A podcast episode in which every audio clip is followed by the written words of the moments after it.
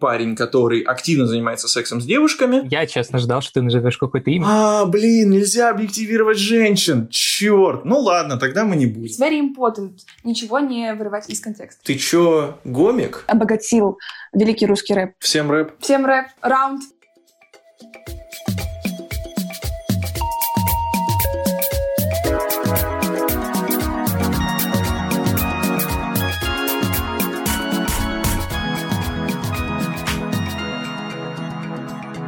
Всем привет! С вами я, Лазарлян, и моя сведущая Катя Сапко. И постоянная рубрика подкастов «За вышки» «Мой ресерч». Мы решили вновь разнообразить ваши и наши будни встречи с начинающими учеными. В новых реалиях намного ухудшилось качество звука, но, надеемся, это не помешает прослушиванию.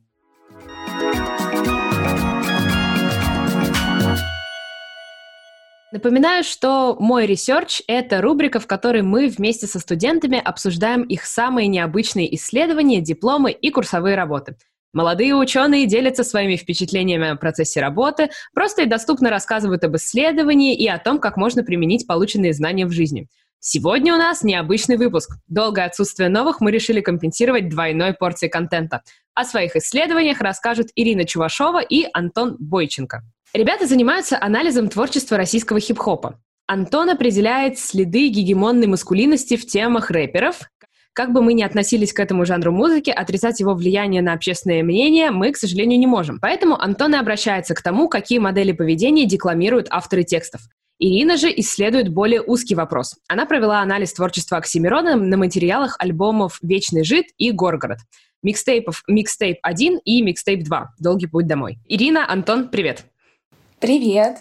Привет, друзья.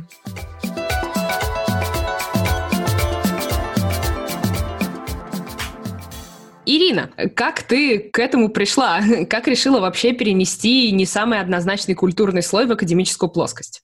Я училась на медиакоме, был второй курс, и мы тогда первый раз писали первые самые взрослые свои курсовые работы.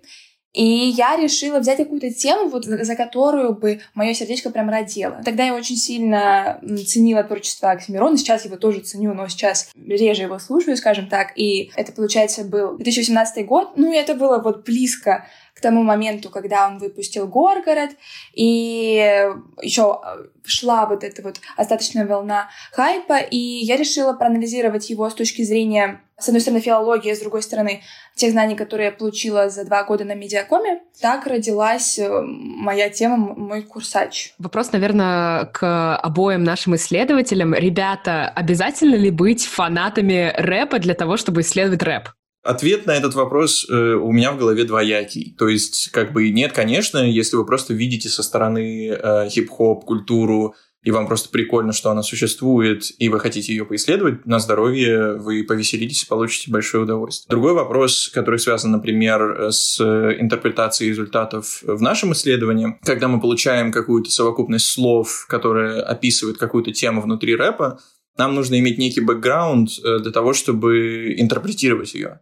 То есть мы получаем какие-то слова, и, например, там, не знаю, слово «план» в вокабуляре человека обозначает, ну, просто там, совокупность действий. А если вы послушали рэп перед этим, вы понимаете, что это слово, обозначающее наркотики. И поэтому, ну нет, конечно, не обязательно, но это вам сильно поможет для интерпретации и для более какого-то глубинного анализа. Мне было бы, наоборот, интереснее посмотреть, когда люди вообще не погружены в рэп, да, то есть они э, не испытывают к нему эстетического удовольствия и имеют такой чисто лабораторный, такой непредвзятый взгляд на него. Мне кажется, это было бы интересно. Но я так понимаю, это не, не я, не Антон в данном случае сегодня. Нет. Слушай, а почему именно Оксимирон? Насколько я помню, это 18-й год, год написания этой статьи, этой курсовой. Тот год, это, кажется, когда взорвал Гунфлат, вышел альбом там у Big Baby Tape, или кто-то еще же популярный, у нас есть Скриптонит, ЛСП, Фараон и так далее. Я, если начинаю ценить какого-то исполнителя, то я его ценю долго. То есть у меня нет такого, что я быстро-быстро схватываю на лету все новинки. Я, наверное, в этом смысле какой-то старовер, old school, не знаю, как это сказать, бабка. вот, был год, когда я поступала в вышку на пикнике афиши. Я вот поступила в вышку, и такая, короче, все, ура, на пикник афиши, похвалить себя. Вот, и он там выступал. И, и я такая, ну, послушала, такая, вау, ничего себе, и прониклась. Ну и дальше пошло и поехало. И получается, что вот за те два года, которые прошли между первым моим его прослушиванием э, в лайве и э, написанием статьи, вот за эти два года страсть не утихла, переродилась вот в такое вот чтиво. А могу я задавать вопрос? Нет ли такого, что Оксимирон позиционирует себя типа как интеллектуальный рэпер, и поэтому нашей такой студенческой аудитории он более симпатичен, и нет ли этого аспекта в том, что тебя он как-то привлек? Или ты такая, блин, он просто круто читает, и поэтому он мне интересен? В своей работе я первое, что отметила, что он все-таки тяготеет такому всем нам известному по урокам литературы течению романтизма, да, то есть что-то, что действительно такое запредельное, что-то, что удаленное от нас, что-то, что все время переживает какие-то страдания, какие-то недуги, там вот это его история с ментальными расстройствами, непризнанность миром. И интеллектуальность является его одним из таких атрибутов вот этого вот э, героя романтизма. И я думаю, что совокупность других его черт, которые которая выражается и не только в интеллектуальности, но еще и в какой-то противопоставлению себя миру, да, и какой-то особой реакции, рефлексии на окружающий мир.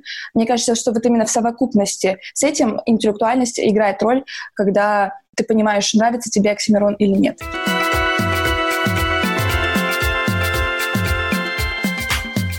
Что по поводу научного руководителя? Ты уже сказала, что у тебя был некоторый такой филологический взгляд на предмет-объект. Кто стал твоим научным руководителем? Э, почему он согласился работать с тобой? Как, собственно, происходила вот эта коммуникация? У меня был замечательный научный руководитель а, Андрей Васильевич Голубков.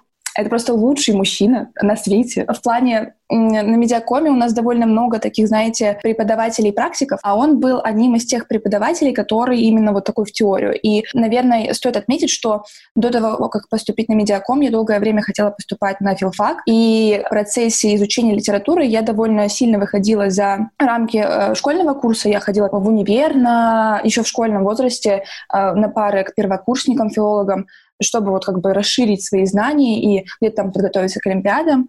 И, в общем, как-то вот на этом предыдущем бэкграунде э, человека, который хотел пойти на филфак, у меня вот возник этот матч с э, потрясающим филологом Андреем Васильевичем, и вместе с тем, что он был такой воодушевляющий учитель по очень классному воодушевляющему примету филологии на когнитивном уровне, на бессознательном возникло это желание, возникла эта связь. Вот, на самом деле в процессе непосредственно подготовки к курсовой работе мы мало взаимодействовали, потому что я ее начала писать в последний момент. Тем мы когда-нибудь этим страдаем, да. Но, тем не менее, сам его подход, подбодряющий мотив, тактика, как минимум, не мешать, а, наверное, а, она мне очень помогла в этом плане. Знаком ли этот прекрасный человек был с творчеством Оксимирона, или ему приходилось окунаться в мир музыки, или же он вообще решил, что он будет с какой-то теоретической точки зрения помогать, а с Оксимироном дело не будет иметь? Слушай, я, если честно, плохо этот момент помню. Единственное, я помню, что он сказал, что ему это интересно, и он мало с этим знаком. Главная помощь моего научного руководителя заключалась именно в какой-то теоретической базе, да, то есть понимании того, каким источникам обращаться, какими методами пользоваться. Непосредственно контентное содержание, ну, так я дело в последний момент, в том числе, мы как бы в это даже не вдавались, поэтому я думаю, ему было приятно с чистого листа вот прям сразу сходу получить готовый уже ответ на все его вопросы или не ответ.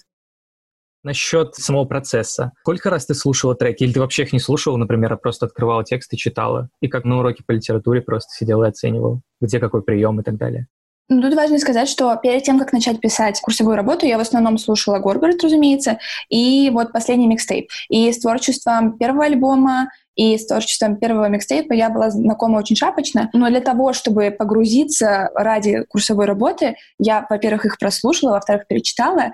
И, наверное, отвечая прямо на твой вопрос, первую половину творчества я переслушивала, вторую половину творчества, то есть второй микстейп и Горгород, я как бы ну, по памяти очень часто восстанавливала, хотя тут важно признаться, что все равно все-таки вчитывалась даже в то, что знала наизусть, потому что то, что вот у тебя уже есть готовое на подкорке, там то, что ты уже заучил, то, что ты уже 10 тысяч раз понял на трех миллиардах планет, как идущий к реке, все равно это как-то немножко покрылось какой-то плесенью рутины. И вот подходя к таким научным взглядам, с такими э, инструментиками филолога, стараясь на это взглянуть по-новому, ты, конечно же, открываешь новые какие-то грани, новые изумрудики, новые алмазики. И это, на самом деле, прекрасный был по-своему пример того, как ты доходишь до самой сути в том, что тебя окружает каждый день. В этом опыт написания этой курсовой работы был очень таким инспирирующим в том, что ты заново открываешь для себя то, что уже, казалось бы, давно открыл. Антон, расскажи, как тебе в голову пришла идея исследовать тексты рэперов. Согласись, что такое, в принципе, не особо часто встретишь э, в научной среде, несмотря на то, что вас сегодня у нас даже двое,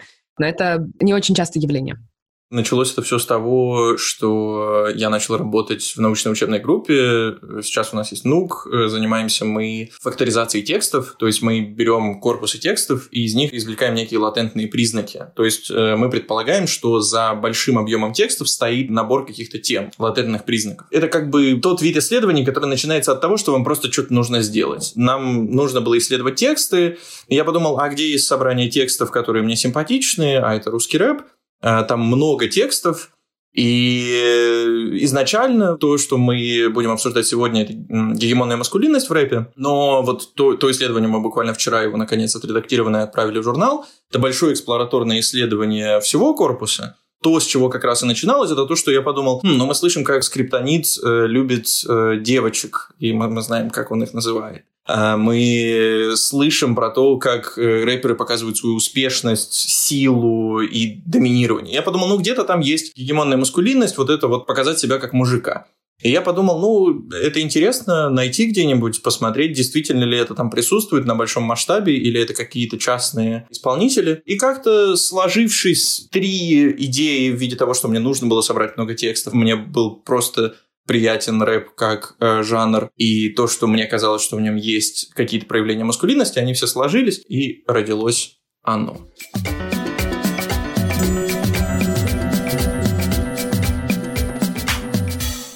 Для наших слушателей, которые, возможно, тоже хотят заниматься научными исследованиями, как попасть в НУК, к какому там департаменту, структурному подразделению прикреплен твой, расскажи про него немножко. В целом есть НУГи, научно-учебные группы. Я работаю в НУГе. НУГ, он предполагает небольшой научный коллектив, который занимается какой-то узкой областью. Чтобы туда попасть, очень все зависит от НУГа. Есть э, НУГи, которые там очень активно каждый год набирают себя а, новых членов, и они большие.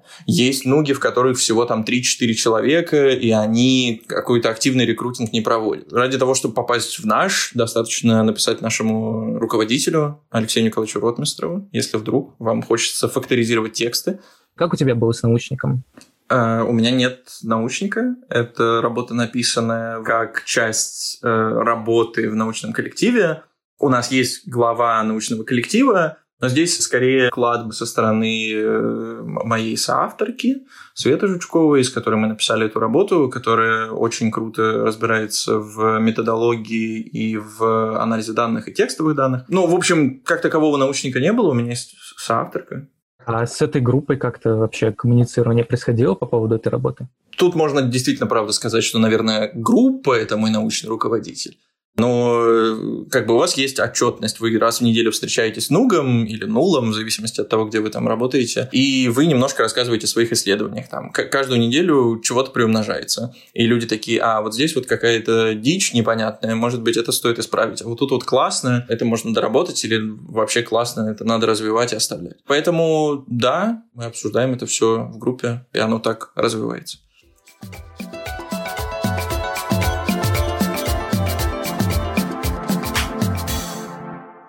Про гегемонную маскулинность. Что это вообще такое? И в чем она выражается? Есть как бы наши с вами гендерные роли. И в них вложено понимание маскулинности, то есть того, насколько вы проявляете себя как мужчина, и есть феминность, то, как вы проявляете себя как женщина. Это все такой спектр между ними и вне них, но у нас есть как бы традиционно два ориентира. А, маскулинность и феминность. Среди маскулинностей тоже есть свои какие-то ориентиры и иерархии. А, если мы посмотрим на работы, которые касаются маскулинности, но а, есть в нашем обществе сложившаяся иерархия. Например, у нас есть условно гомосексуальная маскулинность, которая другая маскулинность и которая тоже отыгрывает роль мужчины, только мужчины гомосексуального. И она стоит в нашем, по крайней мере, обществе ниже, чем другие формы маскулинности. А есть гегемонная маскулинность. Гегемонная маскулинность – это такой вид маскулинности, который доминирует над всеми остальными, И еще и над феминностями, потому что мы предполагаем, что в нашем обществе феминность, она зачастую стоит под э, иерархически, под маскулинностью. Так вот, что такое гегемонная маскулинность? Это та характеристика, которой обладает человек, не обязательно мужчина, которая предполагает набор каких-то паттернов, которые отражают его или ее как доминирующего в этом обществе. Та работа, которая сейчас ключевая в этой области, это работа Коннелл, эм, и она обладает рядом характеристик. Вот для того, чтобы представить себе гегемонного мужчину, э, представьте себе что-то, что называется мужик. Вот если вы представили себе мужика, вот такого вот прям гипертрофированного, Скорее всего, это человек, обладающий признаками гегемонной маскулинности. К чему я говорил про работу Коннелл? К тому, что этот концепт, он в разных странах разный, и гегемонная маскулинность в разных культурах выражается по-разному, но то, что мы видим, например, в России, и то, что мы можем судить на основе работы, например, Игоря Кона, что гегемонный э, мужчина – это мужчина, много употребляющий алкоголь, это мужчина, который доминирует физически, интеллектуально, денежно над всеми остальными, это человек, который берет на себя большие риски. На стыке вот этих всех характеристик, которые олицетворяют мужика, и рождается то, что мы привыкли называть гегемонной маскулинностью в целом традиционно. Потому что, опять же, здесь стоит понимать, что гегемонная маскулинность в разных культурах разная, и говорить о том, что она одна единая, нельзя. Человек, обладающий типичной гегемонной маскулинностью, вот, ну, пусть в российских реалиях. Давайте, чтобы было ярче и понятнее, обратимся не к российским реалиям. Мы часто вырастаем на американских фильмах. Если вы видели капитана команды по американскому футболу, то вот это типичный представитель паттернов гегемонной маскулинности. Это жесткий, сильный, накачанный парень, который активно занимается сексом с девушками. И это важная часть э, гегемонной маскулинности, в том числе, что это активное сексуальное поведение с одной стороны, и это гомофобия с другой. То есть это мужчина, который много и активно имеет э, сексуальных контактов с женщинами. И вот э, это человек, который, вот, значит, он в своей форме приходит на вот эту вечеринку из красных стаканов, очень-очень много пьет алкоголя, и они его не берут, потому что он жесткий и стальной, а потом он, употребив очень много алкоголя, идет в комнату на втором этаже, э, занимается сексом с миллионом женщин, и вот он, э, наш представитель гегемонной маскулинности. Прикольно, на самом деле. Я, мы вообще ждали, честно, я честно ждал, что ты назовешь какое-то имя. А, ну вот русские рэперы. Ну вот если вы на скриптонита посмотрите и послушаете его тексты, послушайте, например, песню «Вниз». Но я ни капли не люблю ее, ни капли любви к этой суке ни капли Я кричу своей дряни, заткнись Но все никак не пошлю ее В которой прям вот такое пренебрежительное отношение к женщинам как объекту. В его творчестве очень часто видно, как он много потребляет алкоголя и наркотиков, ему с этого ничего, и еще много-много женщин.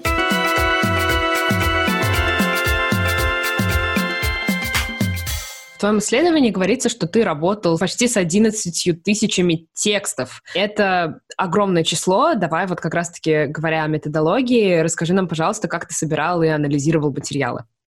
К счастью, к нашему огромному, был сайт, называется он raptext.rf. Он оказался невероятно полезной для нас базой, потому что в нем одном уже хранилось больше 10 тысяч текстов разных исполнителей. И что очень важно, исполнителей 90-х годов, неизвестных вообще никому исполнителей. Но у него была э, проблема, несмотря на то, что он большой и разнообразный, он не обновлен современными текстами. Поэтому нам пришлось увеличивать репрезентативность выборки тем, что мы собрали еще чуть больше тысячи текстов э, с Genius. Вот Genius, э, скорее всего, чуть более знаком э, людям.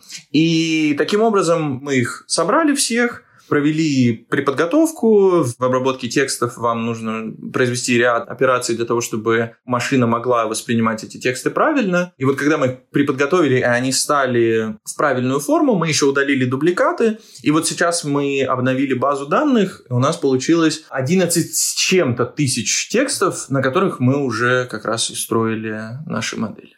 Самые часто употребляемые слова в текстах рэперов. Частота слов э, нас не так здесь интересует, потому что, ну, если вы на нее взглянете, то там, например, самое частотное сочетание из двух слов – это хип-хоп. Самые частые слова – это, по-моему, русский, рэп. Ну, в общем, то, что нам содержательно ничего не дает. И с точки зрения исследования маскулинности в рэпе тоже. А то, что нам намного более интересно, это та модель, которую мы строим. В общем, Несколько лет назад в компьютерных науках появилась такая штука, которая называется тематическое моделирование. Что делает тематическое моделирование? Оно берет на вход корпус текстов, набор текстов, смотрит на то, с какой частотой в каждом тексте появляются какие-то слова. А потом на основе теории вероятностей группирует эти слова, эти тексты по темам, и у нас получаются две матрицы, в которых в одной каждая тема описана совокупностью каких-то слов, и каждый текст описан совокупностью полученных тем. То есть мы условно смотрим там а, на текст Оксимирона «Я хейтер», а, то в нем с большой вероятностью появляется тема а, оскорблений, которую мы нашли. Она состоит почти полностью из мата, и еще в нем есть э, слова э, русский и рэп. Мы предполагаем, что это та тема, которая отражает вот это вот батловое обычное оскорбление. Так вот, и э, когда мы получаем совокупность тем, которые пока представляют из себя тема 1, тема 2, тема 3 и так далее, и они описываются комбинацией слов.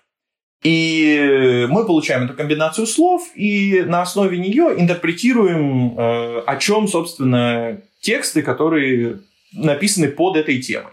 А, например, мы видим тему типа брат, мама, семья, дом, и мы понимаем, что эта тема, про, скорее всего, про семью. Мы видим э, слова любовь, слеза, расставание, и мы э, предполагаем, что это тема о, о несчастной любви. И у нас получается вот эта модель, наша модель состоит из 17 тем, у нас получилось вытащить 17 тем из всего корпуса русского рэпа, и вот на основе нее мы как раз и пытались поймать где-то следы гегемонной маскулинности. Чтобы не утомлять слушателя 17 э, темами, самые часто встречающиеся – это тема поиска и становления себя, те тексты, которые описывают жизненный путь артиста или некого лирического героя. Тема несчастной любви, которая вторая по распространенности. И как нам удалось обнаружить, третья по распространенности тема именно вот содержательная – это тема смерти, а, которая оказывается э, третьей по популярности. Но вот в них мы не видим а, особо какой-то гегемонной маскулинности, она скорее проявляется в других темах. А, мы видим а, то, что я уже говорил про тему оскорблений, которая, кстати, у Оксимирона э, очень жестко проявляется. Если анализировать корпус именно оксимироновский, то она у него, да-да-да, самая, самая распространенная. Судя по тому, что в его лирике есть э, вот это вот обращение к некому либо фантомному, либо настоящему оппоненту, которого он пытается оскорбить. А, вот. И эта тема, э, на наш взгляд, показывает вот эту маскулинность, потому как а, и, и батл рэп, и появление этой темы, они показывают вот то, что мы жесткие, мы мужики, мы можем вот сражаться друг с другом, как, как как львы. Есть тема, э, например, разборок, когда мы видим, что в русском рэпе есть такая вот уличная, условно, тема, э, которая характеризуется словами типа «пуля», «бить». В общем, она про то, что кому-то наносится урон. И либо это какая-то чисто культурно-рэперская история, которая идет из 80-х, 90-х годов, когда рэп был такой криминально-уличный, либо это действительно отражает гегемонную маскулинность. Что еще нам ее показывает? Например, есть тема успеха, которая, несмотря на то, что она оказывается самой менее распространенной, но это то, с чем мы привыкли стереотипно ассоциировать рэп, потому как если вы сейчас зайдете в аккаунты разных э, американских русских рэперов, э, если вы посмотрите, например, на поведение Моргенштерна последние несколько месяцев, но вот это вот деньги, машины, бриллианты и так далее. И вот эта тема успеха, в которой также отражается тема денег, богатства, она тоже, на мой взгляд, отражает вот эту вот гегемонную маскулинность. Так что именно вот с точки зрения тематической даже, вот мы, мы взяли весь корпус, посмотрели, какие темы в нем появляются, целыми темами мы видим вот эти мазки э, маскулинности, которые наносятся на жанр русского рэпа.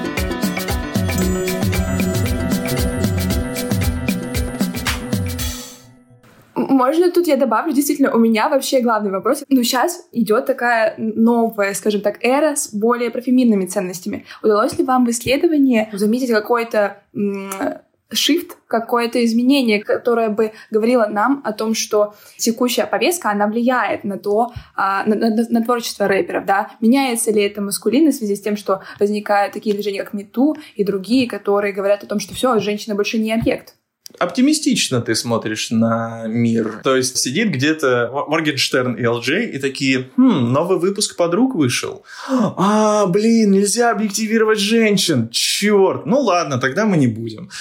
Да, так и происходит. Все, они теперь все феминистичны. Но, к сожалению, нет. И касательно этого, еще одна тема, которая появляется довольно часто и которая, на мой взгляд, отражает гегемонную маскулинность, это тема секса и вечеринок, тусовок каких-то, а, потому как мы видим тему, которая характеризует словами типа секс, детка, девочка, и часто мы видим, как рэперы показывают вот эту свою сексуальную активность.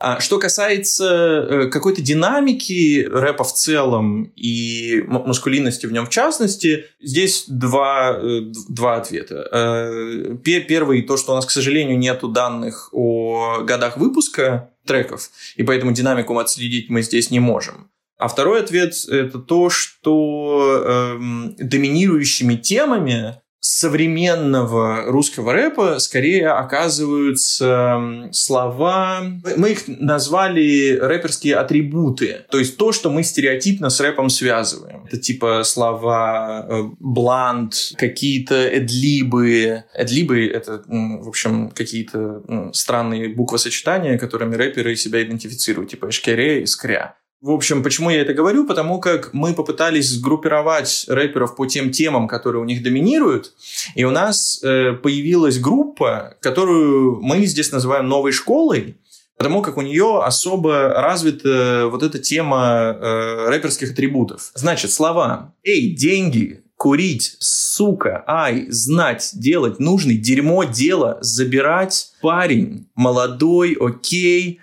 и много еще матерных корней. В общем, а, то, что как бы стереотипно отражает вот такие тексты типа гонфладовских. Вот если вы там... Э, как назывался его самая, самая главная э, песня?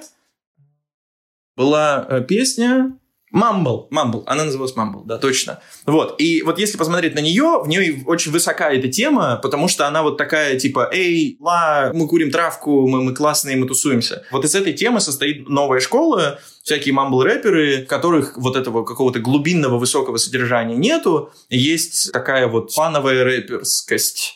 Ну, вот эта категория, она, получается, отличается от э, той секс-вечеринковой, которая входит в гегемонную маскулинность, да? Да, но мы не можем говорить о том, что там у этой группы эта тема вообще не проявляется. Она может проявляться у каких-то артистов. Скорее, наша другая модель э, кластерная, с помощью которой мы группировали рэперов по темам, она видит вот эту тему э, рэперских атрибутов условных как группирующую для представителей новой школы. Это к вопросу к того, как, как рэп меняется, и к тому, что сложно говорить о том, что новая школа как-то по-другому представляет паттерны феминности или маскулинности. У меня есть просто вопрос. А удалось ли вам ну, вот, понять, какие исполнители рэп или тексты являются наиболее, что называется, а, маскулинно-гегемонными?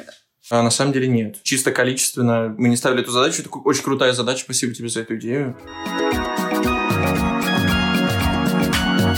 Хотелось бы еще в конце, наверное, спросить, типа, были ли какие-то проблемы, связанные с проведением исследований или там финализацией выводов? Самая большая проблема с актуальностью. Потому как если вы пишете такое исследование на, на культурологии, я не пытаюсь обидеть культурологов ни, ни в коем случае, нет, или на филологии, то вы такие, есть, значит, культурный феномен, давайте его исследуем. А покуда я социолог, и я подаюсь в социологические журналы, то люди такие, молодцы, а зачем? Ну, типа, вы, конечно, исследовали вот эту вот 11 тысяч текстов, что-то вы там провели, и, и зачем? И последние несколько месяцев я придумывал актуальность этого исследования, как, ну, вот часто бывает, когда вы написали исследование, а потом такие, а зачем? И вот, в общем, я пытался разобраться, и я сначала шел через дегенеративную тему, и у меня ничего не получалось, потому что там есть история с тем, что рэп исторически является выразителем социальных проблем, и том, что чернокожее население в самом начале э, жанра говорит о своих проблемах, и типа, мол, рэп э, русский говорит ли. вообще не рабочая штука, не делайте так. Мы, мы просто зашли через то, что современное молодое поколение социализируется через медиа. И появляется такая концепция, как самосоциализация. То есть, если раньше ребенка берет под опеку семья или отправляет его в церковь, в школу, и та его социализирует, то теперь у ребенка или у подростка появляется возможность выбора. И он сам выбирает, например, рэп, а учитывая то, насколько рэп популярен, это самый популярный жанр в мире сейчас, это агент социализации для большого количества людей.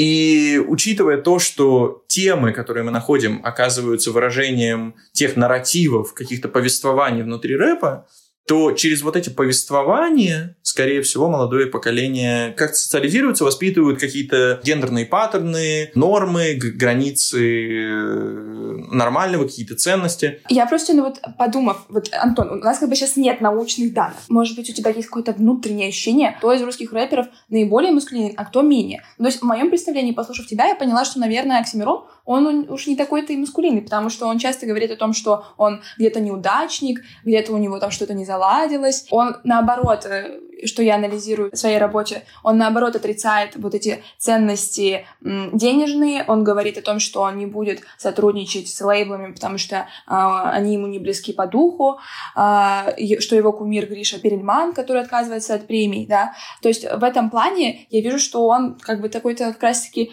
наименее маскулинный, хотя если говорить про критерий уничижительности девушек в своих текстах, то э, он ее не обходит стороной. Но тут очень важное замечание, что если мы посмотрим на его тексты, там никогда не будет уничижительных э, в нашем привычном понимании слов э, относительно представителей женского пола. Там будет замечательное слово «дева», которое единственный раз в треке «Девочка» оно как бы модернизировалось, то есть все время вместо привычных нам слов используется слово «дева», и это звучит, ну, как бы непонятно, то ли он иронизирует, то ли он э, сознательно так показывает, что я как бы вот такой чуть выше, чем все остальные, и называю девушек, даже относясь к ним не очень э, хорошо, э, таким вроде как хорошим словом. Вообще суперский вопрос. Я очень рад, на самом деле. Спасибо вам, друзья, что вы э, соединили нас с Ирой в, в одном э, медиапространстве в каком-то. Потому как э, помимо того, что мы анализировали весь корпус, мы попытались взять каких-то трех ключевых исполнителей. Мы взяли Тимати, Басту и Оксимирона. И мы видим, что Оксимирон тематически очень сильно отличается от них. И то, что ты вот как раз говоришь на основе качественного анализа, э, у нас получилось увидеть количественно. И мы увидели, что у него вот эта вот тема э, Э, с оскорблениями очень высоко э, проявляется, но при этом у него э, очень развиты темы размышления о мире в целом, какой-то вот вселенной некой. А, и... Как настоящий романтический герой. Да, вот и ты когда говорила про романтизм, я тоже подумал о, о том, что приколдесно, конечно, что эта тема появляется именно статистически там тоже. И тема политики, э, которая у него тоже ярко видна, судя по всему, из-за Горгорода такой вот чисто традиционной жесткой маскулинности, наверное, от него не тянет. А, я не берусь рассуждать о каких-то малоизвестных исполнителях, потому как казахстанские рэперы тоже пишут на русском, и мы, мы тоже видим там чего-то, и там есть какие-то майнер-артисты. Но то, что мы видим сейчас, мне кажется, что вот такую вот супер маскулинность проявляют два рэпера. Это Моргенштерн, который показывает все вот это вот в клипах, у него это прям вот очень четко видно. Успех, женщины и там вот такая вот жесткость какая-то. А, и оскорбление у него тоже есть. Вот прям вот маскулинность оттуда сквозит прям всеми возможными силами. А второй, который не так, чтобы очень сильно выпячивает это, в нем как будто это врощено. Это скриптонит, у которого это тоже очень много, но при этом мы видим, что для него очень важны ценности там, клана. У него даже есть строчка про то, что у меня нет друзей, у меня есть братья. У меня нет друзей, есть только братья. Но я не знаю, хорошо ли это. Я всего лишь исполнитель, исполнитель. Для него очень важна вот эта закрытость комьюнити какая-то. Но чисто с точки зрения части, которая связана с отношениями с женщинами он супер мускулинный. Это видно. И вид, видна гомофобия. Например, у него есть строчка, что «Не звони на мой номер, не ищи со мной встреч, ты чё, гомик?» Не звони на мой номер. Не ищи со мной встреч Ты чё, гомик? Мне нравится лишь девочки А вот именно с точки зрения сложения всех этих паттернов Это, наверное, Моргенштерн Ирина, ты проводила анализ двух альбомов и двух микстейпов Оксимирона. Какой был фокус у твоего исследования? Что ты хотела найти? Творчество Оксимирона, художественные приемы и конструирование медийности. Моя задача была посмотреть, как вот он именно конструирует свои тексты и как это отождествляется с тем обликом его как медийной личности, как персоны, которые мы все знаем. И это довольно интересный был по-своему эксперимент, потому что Оксимирон действительно такая неординарная личность на российском рынке рэпа, что называется, музыкальном рынке вообще в целом. И я, в частности, в своей работе вывела такую закономерность, что в самом начале своего творчества Оксимирон, он себя полностью идентифицирует со своим лирическим героем, да, с тем, чьи переживания мы слушаем в его текстах. Но в более позднем творчестве, во втором микстейпе и в Горгороде, это уже отдельные от него художественные герои, которые не всегда пересекаются с ним в биографическом контексте или пересекаются, но у нас нет для этого доказательств. В интервью, которое он дает на сайте в его биографии, четко прослеживается именно тот тип личности, который мы конструируем для себя, слушая его первый альбом и первый микстейп. Про второй микстейп и Горгород мы уже так сказать не можем. У меня на самом деле было не очень удачное, возможно, исследование в плане его какой-то конечной цели, потому что для меня это, по сути, был, вот знаете, как на уроке литературы берешь массив текстов, вот ты просто их анализируешь через все приемы и там где-то выискиваешь, вытаскиваешь прекрасные находки для себя и складываешь их тяп в одну работу. Но это был реально интересный опыт в плане того, что выискались какие-то неочевидные вещи вот в духе его замены слов на дева, или у меня была довольно забавная теория про то, что Алиса из Горгорода, она вообще как Алиса в «Стране чудес», она заволакивает его этот воображаемый мир, во-первых, оппозиции, во-вторых, мир романтических отношений, а потом растворяется под конец всего альбома. И на самом деле, перечитывая курсовую работу перед нашим подкастами, я подумала, что, блин, вообще-то есть еще куча призм, которые я накопила спустя два года после написания этой работы ну, давай немножко о тех старых призмах, которые все-таки есть в работе. Тема районной жизни. Она довольно часто встречается в текстах у Оксимирона. Чем это обусловлено? Тем, что он жил в необычном районе, или тем, что он там, учился в Оксфорде, или тем, что он постоянно путешествовал. Какая часть биографии больше повлияла на его творчество? У него очень много топонимов, у него очень много названий каких-то местностей. Это типичный пример а, романтического героя, который странствует по миру, и везде он скиталец, и везде-то он не может найти себе место, и везде-то он чувствует себя ущемленным, не своим, чужим, вечный жид, и я скитаюсь, мне не суждено прилечь чеши, и вот его первое название лейбла «Вагамбун» переводится как «скиталец». У него тема скитальца, она прям такая пронизывающая. Было по-своему удивительно, вот когда читаешь учебники литературы, и там какие-то уже классические тексты, и там ну, вот как-то это все разложено в учебниках, как-то так красиво, и такой, вау, супер. А тут ты вдруг так раскладываешь по полочкам Оксимирона, и такой, вау, ничего себе. Э, было неожиданно и приятно, что называется. Все-таки продолжая эту тему с маскулинностью, я все-таки продолжаю свою оптимистическую линию. Я искренне надеюсь или верю, или хочется мне верить, что все-таки будут какие-то шрифты в подборе лексики у наших рэперов. И вот мне кажется, что если, условно, Оксимирон завтра выпускает третий альбом, ну, представим себе такую воображаемую ситуацию, то там, наверное, какой-то такой мизогинной лексики-то, наверное, не было бы, потому что иначе, ну как так, наше светило, наше русское всея интеллектуального рэпа, и вот он э, вновь, опять уже, когда все уже сказано про женщин, что нельзя их обижать, вдруг берет и на старые грабли наступает. Но это мне так хочется верить. Что вы думаете про это? Ему нельзя как раз, потому как у него есть вот этот вот габитус и некая презентация себя как интеллектуала. Мне кажется, все, кто хоть раз слышали слово Оксимирон, слышали его в контексте того, что он закончил Оксфорд, и все такие, если он закончил Оксфорд, значит все, нельзя. И вот мне кажется, что он тусуется в таких кругах и репрезентирует себя так, что в его творчестве это недопустимо. А вот, например, его бывший коллега Олег ЛСП, мне кажется, вполне себе может допустить эти строки. Мне кажется, что Оксимирона здесь стоит рассматривать все-таки в отдельности как-то от всего русского рэпера. И с его тягой еще к вот этому западному, что, что он пытается тусить с теми, кто в Германии и в Америке, и как-то ориентируется на них как будто бы. И, и у меня сложилось ощущение, что он в какой-то момент попытался выйти на рынок туда, но у него что-то не вышло. Короче, ему нельзя, а остальным вполне это сойдет с рук. Это.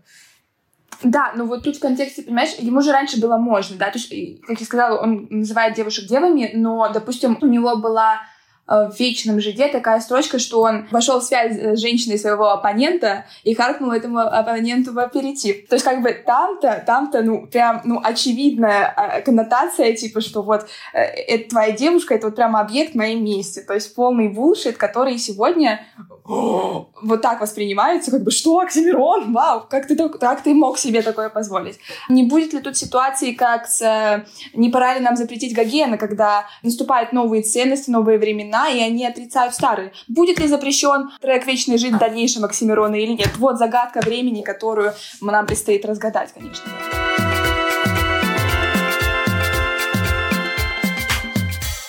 Немножко с музыкальной, получается, точки зрения, в работе ты упоминаешь, что Оксимирон э, первопроходец в плане грайма. Он первый ну, да. русский граймер, получается. Что такое грайм? Как с ним связан Оксимирон? Это та часть моей работы, в которой я была максимально слаба. Я, к сожалению, не композитор, не музыкант. Если говорить про грайм, в общем, в переводе с английского языка грайм означает грязь. Это синтез хип-хопа и электронной музыки. Это все родилось где-то на окраинах Лондона, как раз-таки, который описывает в своих текстах вечного жида Оксимирон да, то есть это низкобюджетное всегда производство музыки на дешевых консолях с максимально дисторкнутым звуком, но, тем не менее, дающим новый слог, новый звук, новое веяние, так сказать, в рэпе. И тут примечательно, да, что, во-первых, Оксимирон как личность, он в музыкальном плане обогатил великий русский рэп, и, и в лексическом обогатил великий русский рэп. У тебя еще в исследовании есть предположение на тему того, как перевести ник рэпера. Ну, во-первых, оксимирон, оксюмарон, струнное комбинирование противоречивых друг другу понятий. Это кажется рабочей версией, потому что у него очень много оксюморонных деталей и в его текстах, когда он сопоставляет низшую лексику низшие какие-то явления с высшими. Например, вот оксюморонный прием игры с полной амофонией и одновременной стройностью смысла в текстах песенка Гремлина.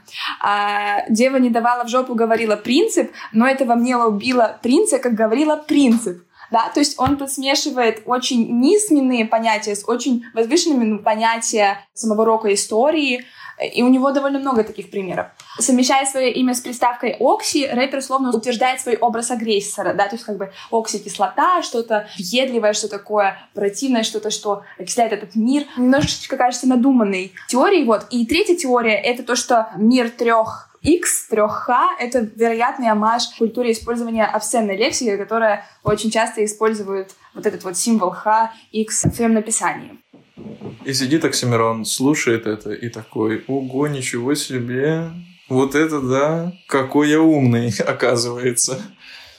Так, кстати, сейчас оказывается. Мы очень много надумываем, а он на самом деле вообще ничего не вкладывал. О, а, ну это, это внимание... принцип, принцип, принцип. Это же нужно реально посидеть, постараться, так придумать. Э, что называется, выпендриться, да? Ну, то есть как бы э, до этого всего довести, это ужасно сложно, мне кажется. В этом плане мой ему особый респект. Ты говоришь, что э, в творчестве Оксимирона есть множество повторяющихся мотивов и образов, один из которых — образ вечного жида. Как это интерпретируется, как с ним связан исполнитель?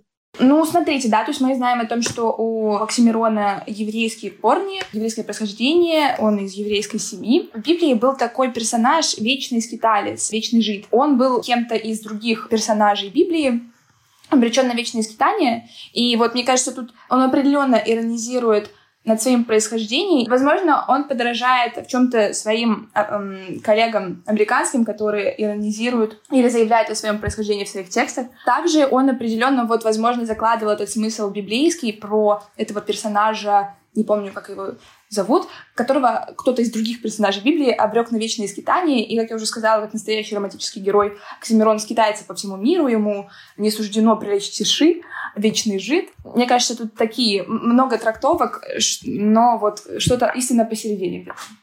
А, еще есть один факт. Он обучался в Оксфорде, и как ты думаешь, связано ли это как-то с тем, что он часто использует топонимы из произведений Толкиена, который, кстати, преподавал в Оксфорде? Тут нужно брать фактологии и понимать, насколько мы можем утверждать, что то, что он учился в Оксфорде, повлияло на то, что он полюбил Толкина. Мог ли Оксимирон полюбить Толкина, не учась в Оксфорде? Мне кажется, да. Мог ли Оксимирон, учась в Оксфорде, послушать какую-то историю про преподавателя местного Толкина и проникнуться этим особенно? Мне кажется тоже, что да. Истинно известно самому Оксимирону. Он, к сожалению, на наш выпуск не пришел, поэтому закатывать сложно. С точки зрения филолога-любителя, как ты относишься вот как раз-таки к этой интерпретации творчества автора непосредственно без какой-то фактологической подоплеки? Тут, наверное, все-таки стоит, мне кажется, позвать экспертов, да, потому что мне кажется, что когда мы вводим какие-то интерпретации, нам важно понимать контекст, в котором это создавалось, потому что обстоятельства определенно влияют на авторов, и на то, какие произведения они создают. Они не создают их в вакууме, поэтому я за то, чтобы изучать все в контексте. Ну, это такой научный подход. Конечно, обычному обывателю, я думаю, не захочется гуглить каждого исполнителя, его судьбу, его биографию. Мы проследили связь между Мордором и выдуманным Оксимироном Горгородом. Расскажи немножко вот об этом Горгороде, об основных героях. Это один из немногих на российском музыкальном рынке концептуальных альбомов, в котором есть скованные единой сетью обстоятельств и персонажей, реалий, которые репрезентируются в текстах. То есть у нас есть главный герой Марк, у нас есть его возлюбленная Алиса, его, скажем так, эсташе, секретарь, помощница Кира, которая ему звонит все время по телефону, и есть мэр города Горгород, также есть Гуру, с которым Марк знакомится в течение сюжета Горгорода, и э, Гуру — это местный какой-то оппозиционный а, деятель, который пытается Марка, творца, который говорит вначале, что он не политики его не да, э, простите за цитату, да, то есть как бы Гуру его пытается в это втянуть, и главная драма разворачивается в тот момент, когда главный герой понимает, что все-таки мэр сильнее всех, и Гуру с ним был не до конца честен, и Алиса, в которую он влюбился, была с ним не до конца честна. И, в общем, как настоящий романтический герой, у него был какой-то идеал, который он выстроил, который разрушается под конец. Такая драма. С большой буквы «Д». Мы же говорили про художественный мир, и многие называют действительно Оксимирона не просто рэпером, но и немножко литератором, даже поэтом, и часто сравнивают с Мендельштамом. Насколько вообще это обосновано? Поэтому его действительно называют, как бы, нужный факт, кто называет его поэтом. Самым, наверное, вау было, когда его назвал Сурков. Сурков как-то раз процитировал, с присказкой процитирую великого русского поэта. Строки тернии, тернии, тернии, когда уже звезды. Это, был тогда нонсенс. Владислав Сурков это такой как бы политик, но он как бы вовлечен в около литературные круги, поэтому это его наречение Оксимирона поэтому оно было таким довольно громогласным. Если говорить про Мандельштама, там был кейс, действительно, я помню, там какая-то школьница, она вместо стихотворения Мандельштама на уроке прочитала Оксимирона, и типа все поверили. Вот. И я такая, чё, вау. Вот. А потом-то оказалось, что это все fake news, потому что эта школьница, она сравнивала творчество Мандельштама и творчество Оксимирона. Ну, и, в принципе, имела на это право. И, как всегда, все вырвали из контекста. That is why it's very important. Ничего не вырывать из контекста.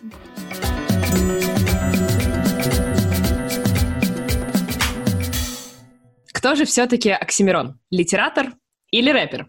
В первую очередь он рэпер, он сам так себя идентифицирует, и когда мы называем кого-то кем-то, нам важно прислушиваться к тому, как человек сам себя чувствует. И мне кажется, что ну, любой рэпер, он в частности поэт, потому что банально традиционные основы рэпы, они стоят на сочетании рифм, а, а это тождественно поэзии. Поэтому мы вынуждены признать, что каждый рэпер по-своему немножко поэт. Вопрос, насколько эта поэзия глубока, насколько она талантлива, насколько она искусна, насколько она художественна, да? Вот это вопрос, который бы хотелось обсуждать, и он довольно бездонен, безгранен, бесконечен. Отвечая прямо на твой вопрос, Оксимирон — рэпер, что включает в себя то, что он поэт. Блин, на самом деле очень, э, очень, очень крутой вопрос, потому что есть вот эта вот странная оппозиция ощущения в хип-хоп-культуре рэпера и поэта. И типа кто-то нарекает себя поэтом, и вот, по-моему, Оксимирона это когда-то прослеживалось, что типа я поэт. Не очень понятно, где пролегает эта граница. Есть как будто бы тенденция видеть рэп как что-то, что не является культурой,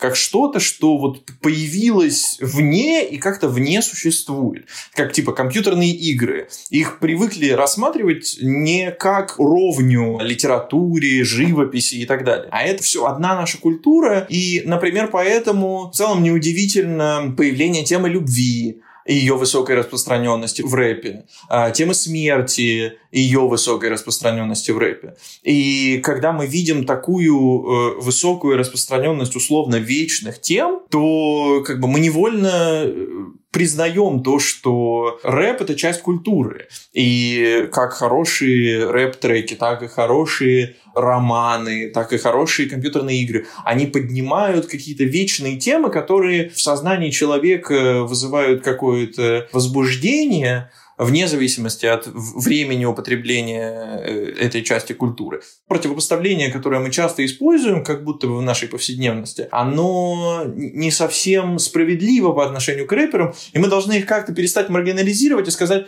Друзья, в общем, вы нормальные. Добро пожаловать. Мы вас при, принимаем и признаем. Поэтому, значит, э, творите и давайте нам ресурсы для новых исследований. Есть вот, по твоим словам, действительно такие вечные темы. Жизнь, смерть, любовь и так далее.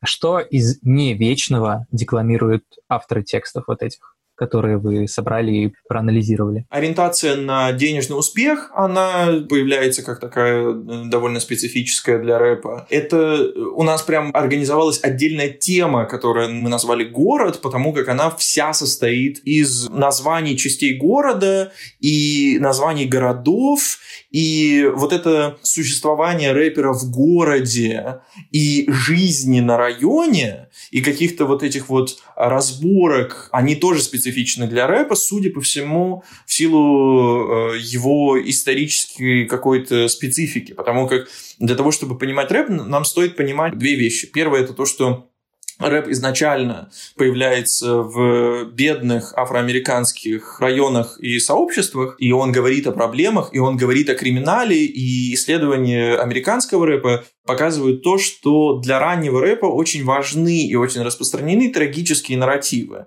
Э, темы смерти, наркотиков, криминала и так далее. Это первое. А второе то, что русский рэп не появился из ничего. Он многое изначально заимствует у американского. И вот этот вот ранний американский рэп, который влияет на ранний русский рэп, они позволяют нам видеть вот эту как раз одну из специфик рэпа в том, что они говорят о вот такой вот районности, о том, что это всегда происходит в городе, и о том, что в городе есть какой-то криминал и какие-то отношения с правоохранительными органами. Вот. Мы, мы это перестали сейчас видеть особо, потому что рэп изменился сильно. Но для ранних этапов это очень такая яркая и специфичная часть э, их дискурса, если так можно говорить. Сравнение темы города э, Оксимирона с темой природы, которая является очень большой частью как раз-таки творчества классических каких-то поэтов. Мы нашли прикольную штуку. Когда вы э, создаете тематические модели, у вас могут появляться темы как содержательные, условно темы любви, так и темы, в которых машина просто увидела какую-то однородность.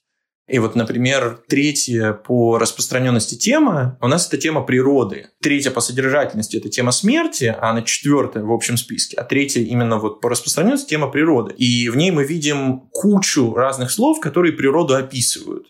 Типа снег, ветер, дождь, э, земля и так далее. Не знаю насчет сравнения вот именно в творчестве Оксимирона вот этой вот типа обычных джунглей и каменных. Просто прикольно, что машине удается понять, что есть определенная распространенность каких-то маркеров, которые описывают природу или служат как метафоры чему-то. И текст может быть в какой-то степени характеризован этой темой.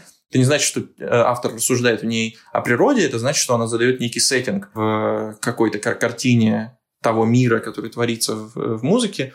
И занятно то, что она с большой вероятностью появляется в, во многих текстах. Как вы думаете, ребята, со временем изменится ли отношение у общественности к рэпу? Что мы подразумеваем под а, изменится ли отношение к рэпу? Какие угрозы вижу я? То, что в какой-то момент а, общественность, которая сейчас довольно динамично развивает защиту прав угнетаемых групп населения нашей планеты, что она в какой-то момент может заметить, что рэп это довольно такая мизогинная э, почва и довольно вообще не сейфспейсная. Вот, и, и интересно, будет ли, вот как я уже озвучила, споры о том, нужно ли запрещать такой рэп, который маскулинный и оскорбительный, да, кому-либо. И э, если говорить про отношение к рэпу как то, что сейчас это доминирующее, да, как там же было, что в каком-то году рэп обогнал э, рок там по количеству прослушиваний, и вот сейчас до сих пор рэп это э, остается самым популярным жанром. Очень интересно, да, что же будет дальше, потому что очевидно, что что-то в какой-то момент обгонит рэп, но что это будет, вот интересно. Это будет какой-то техно, который пишут машины, или это будет рок вернется, вот, интересно. Я бы сказал здесь, что в части принятия э, рэпа как жанра, то есть, ну, есть ощущение, это, конечно, такой anecdotal evidence, что рэп до сих пор стигматизируется как музыка типа ли, либо просто школьников, либо как э, музыка низкообразованная. Было даже исследование, которое показывает, что типа люди с наименьшим интеллектом слушают рэп чаще всего. Вот. Это не применительно к тому. Мы, мы вот все вчетвером доказываем то, что это неправда. Мы все очень умные и слушаем рэп. Вот. А это я все к чему? К тому, что рэп долгое время субкультурное явление. И он держится внутри какого-то комьюнити. А сейчас рэп вышел за пределы этой субкультуры и стал как бы всеобщим достоянием. И есть ощущение, что там, через 10, через 15 лет, вероятно, Ира права, что его что-то обгонит, но он просто станет более нормально воспринимаемым, как, ну, как бы, как обычная часть, а не как что-то субкультурное, что стереотипизируется. Если вы представите рок себе, вы же не, не, не думаете, наверное, что он что-то определенное шлет своей аудитории. Ну, конечно, мы предполагаем какие-то стереотипы, но когда мы говорим о рэпе, у нас есть набор стереотипов, которые постепенно, скорее всего, уходят.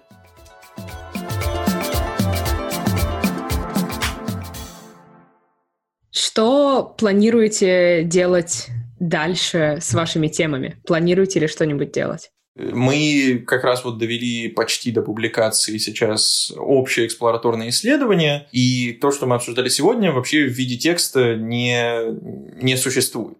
Это там просто мои какие-то, мое баловство с кодом и попытки что-то вычленить. Надеюсь, что у меня получится собраться с силами и написать как раз работу про маскулинность и мизогинию э, в рэпе, потому что есть явно что там сказать и есть где скомбинировать количественные и качественные методы. Поэтому здесь поле большое и интересное. Вот поэтому я думаю, что как минимум в этом аспекте рэпа я буду продолжать двигаться.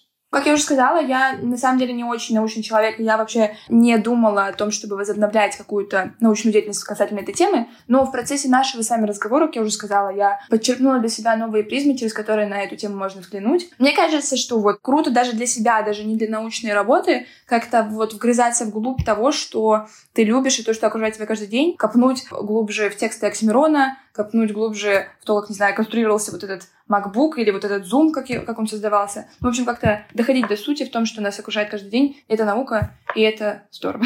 Спасибо вам огромное за то, что вы пришли, за то, что мы, на самом деле, очень интересно поболтали, даже не в формате обычном нашей, не знаю, как, ну, давайте назовем передачу по-стариковски. Всем рэп. Всем рэп, да. Раунд. Всем спасибо за приглашение, было очень интересно. Раунд, точно.